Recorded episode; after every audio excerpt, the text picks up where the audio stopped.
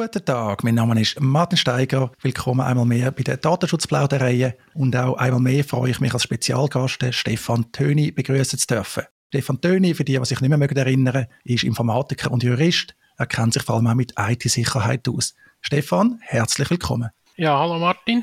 Stefan, ich habe dich gebeten, wieder mal in die Datenschutzplauderei zu kommen, weil ich mit dir über das Thema USB-Sticks reden und zwar habe ich kürzlich einen Vortrag gehalten über Strafverteidigung im IT-Recht. Das Publikum sind Anwaltskollegen und Anwaltskollegen, die in der Strafverteidigung tätig sind, aber häufig in anderen Bereichen. Und im Rahmen von dieser Veranstaltung, wo ich einen Vortrag gehalten habe und eine Frage beantwortet habe, ist dann das Thema USB-Sticks aufgekommen, also Datentransfer mit USB-Sticks. Und das hat einen Grund. Im Rechtswesen, gerade auch in Strafverfahren, aber auch in anderen Verfahren, tun Parteien, aber Behörden noch sehr häufig Daten mit USB-Sticks umschicken. Jetzt, äh, mein Grundsatz ist, dass ich zumindest auf produktiven Geräten keine fremden USB-Sticks anlasse. Ich sehe das Problem. Aber Stefan, du kannst es wahrscheinlich viel besser erklären aus dem Publikum, was es damit auf sich hat. Oder bin ich zu vorsichtig allenfalls? Nein, das äh, ist genau richtig. Ähm, das Erste ist, dass man einen USB-Stick nicht unbedingt ansieht, ob, ob es auch nur ein USB-Stick ist oder ob eventuell der auch andere Funktionen hat. Es kann nämlich ein, ein USB-Gerät, auch wenn es aussieht wie ein USB-Stick, kann sich ohne weiteres als Tastatur ausgeben und etwas einfach eintippen. Oder äh, irgendwelche Daten drauf haben, die äh, nicht gut sind, die zum Beispiel auch automatisch ausgeführt werden, je nach Betriebssystem. Unter Windows gibt es da so Links und ähnliche Sachen, Autorun, wenn man nicht aufpasst. Unter, unter Linux gibt es äh, Desktop-Dateien, die genauso unsicher sind. Ja, also so USB-Sticks können gefährlich sein. Stichwort, das ich im Kopf habe, ist auch Bad USB, also dass Schadsoftware auf so einem USB-Stick ist, oder auf einem Gerät, das wie ein USB-Stick aussieht. Und eben quasi das Faustregeln, wenn ich einen fremden USB-Stick an mein Gerät anlasse, dann ist das Gerät potenziell schon so gut wie übernommen. Was äh, sagst du da dazu, Stefan? Ist das zu fatalistisch oder ja, muss man wirklich mit dem rechnen? Also ich meine, jetzt Theorie, du hast gesagt, so ein USB-Stick, da kann irgendetwas laufen, eben Tastatureingabe oder äh, schädliche Software, die müssen nicht nur irgendwie PDF-Dateien, die gerade sichtbar sind, drauf sein.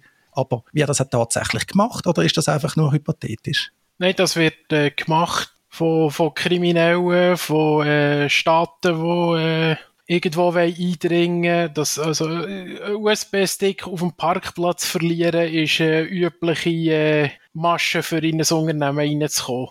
Was heißt das, USB-Sticks auf dem Parkplatz verlieren? Kannst du das noch erklären? Ja, oder man, man, man muss ja irgendwie äh, den USB-Stick so platzieren, dass ein äh, Mitarbeiter vom Unternehmen, wo jetzt mal das Ziel ist, sagen wir hypothetisch, der irgendwie reinnimmt in das Unternehmen, weil meistens kann man da ja nicht einfach so reinspazieren und ihn dort irgendwo einsteckt, wo er nicht sollte.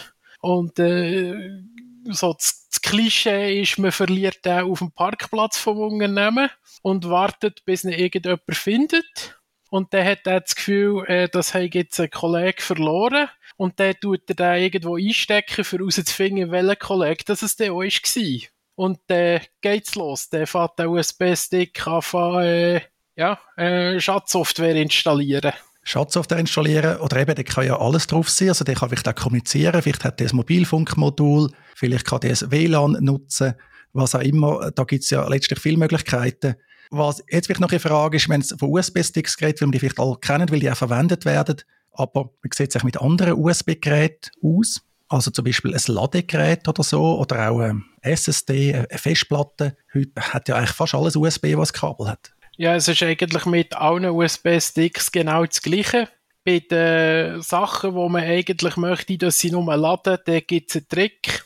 Das sogenannte USB-Kondom, wo äh, nur die Ladeleitungen durchgeführt sind und Datenleitungen äh, der drinnen enden und nicht verbunden sind. So kann man sehr sicher sein, dass man wirklich nur Strom bekommt und nichts äh, Unerbettniges. Wenn man natürlich an die Daten her will, dann ist es schwieriger. Was es seit einiger Zeit gibt, ist, dass die Hersteller versuchen, auf den Geräten dagegen zu schützen. Also zum Beispiel auf dem aktuellen iPhone oder auf dem aktuellen Mac wirst du gefragt, wenn du einen USB-Speicher einsteckst, ob du dem wirklich tust, vertrauen. Nur, das ist ja gut und recht, aber Es kann ja sein, dass mir jetzt eine Gegenpartei das schickt, keine böse Absichten hat, aber vielleicht ist ja trotzdem etwas auf dem USB-Stick drauf. Ja, ist es ist ein Problem, eben, wenn man es nicht weiß, wo der herkommt oder wenn er von einem Ort kommt, wo, wo man vielleicht äh, nicht so genau weiß, wie das dort mit der Datensicherheit aussieht oder von einem Ort kommt, wo vielleicht sogar verdächtig ist.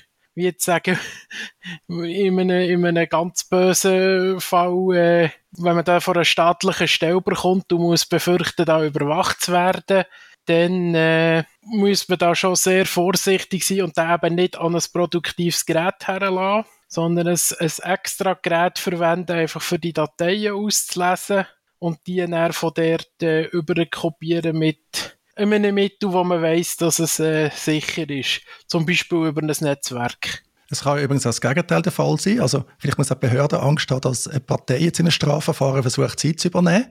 Könnte ja auch noch interessant sein, wenn man dann Zugriff auf das System der Justiz hat. Ich frage mich da sowieso. Ich meine, da wird schon so seit langer Zeit mit diesen USB-Sticks geschafft bei der Justiz. Eigentlich muss man fast davon ausgehen, oder, dass die Systeme eigentlich nicht mehr sauber sein können. Ja, ich weiß natürlich nicht, wie die Justiz mit denen umgeht, ob die äh, spezielle Methoden haben, aber wenn wir jetzt mal davon ausgehen, dass die genauso hemdsärmelig damit umgehen wie alle anderen Organisationen, die wir so kennen, auch, dann ja, muss man da eigentlich davon ausgehen, dass die Rechner nicht sauber sind.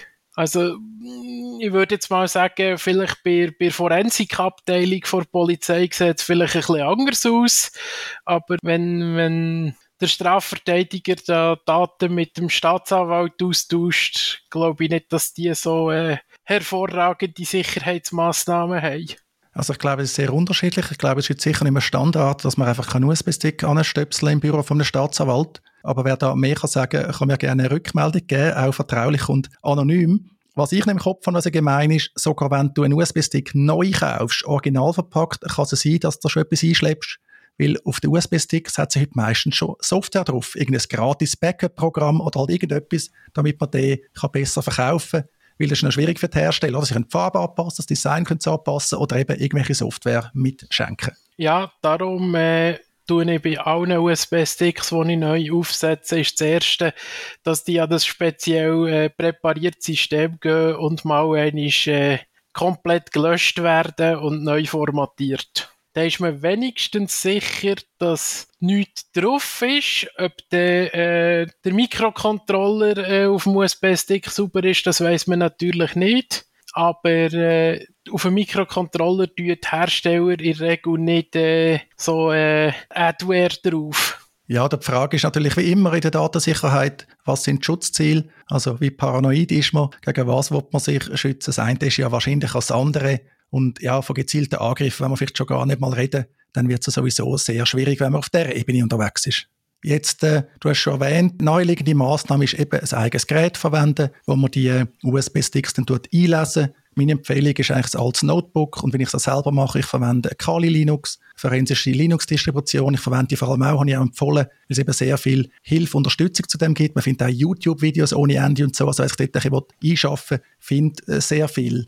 Stefan, ist das eine gute Idee, das so zu machen?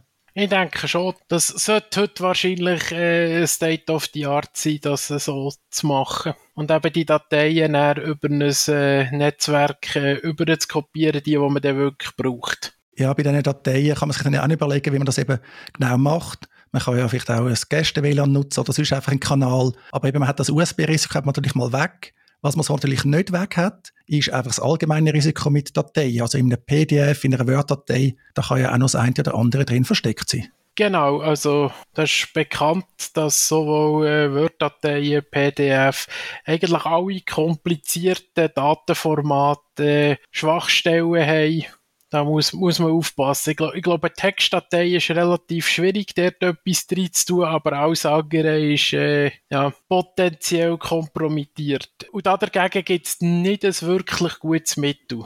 Das ist übrigens auch eine Frage in dieser Veranstaltung zur Strafverteidigung im IT-Recht. Ja, was ist denn der Unterschied zwischen der Datei auf einem USB-Stick oder der Datei, wo man über so einen Online-Transferdienst, über einen Cloud-Dienst bekommt? Da gibt es heute auch vieles. Auch das etabliert sich auch langsam in der Justiz natürlich. Früher oder später dann wahrscheinlich mit Justitia 4.0. Heute gibt es ganz unterschiedliche Systeme, je nach Behörde. Aber gell, Stefan, das ist eigentlich dort der grosse Unterschied. Eben das Dateirisiko hat man immer noch, aber halt das USB-spezifische Risiko, also das eigentlich ein USB-Stick, das kann irgendetwas sein, das kann eben mehr sein als nur ein Datenspeicher dort hat man den grossen Unterschied.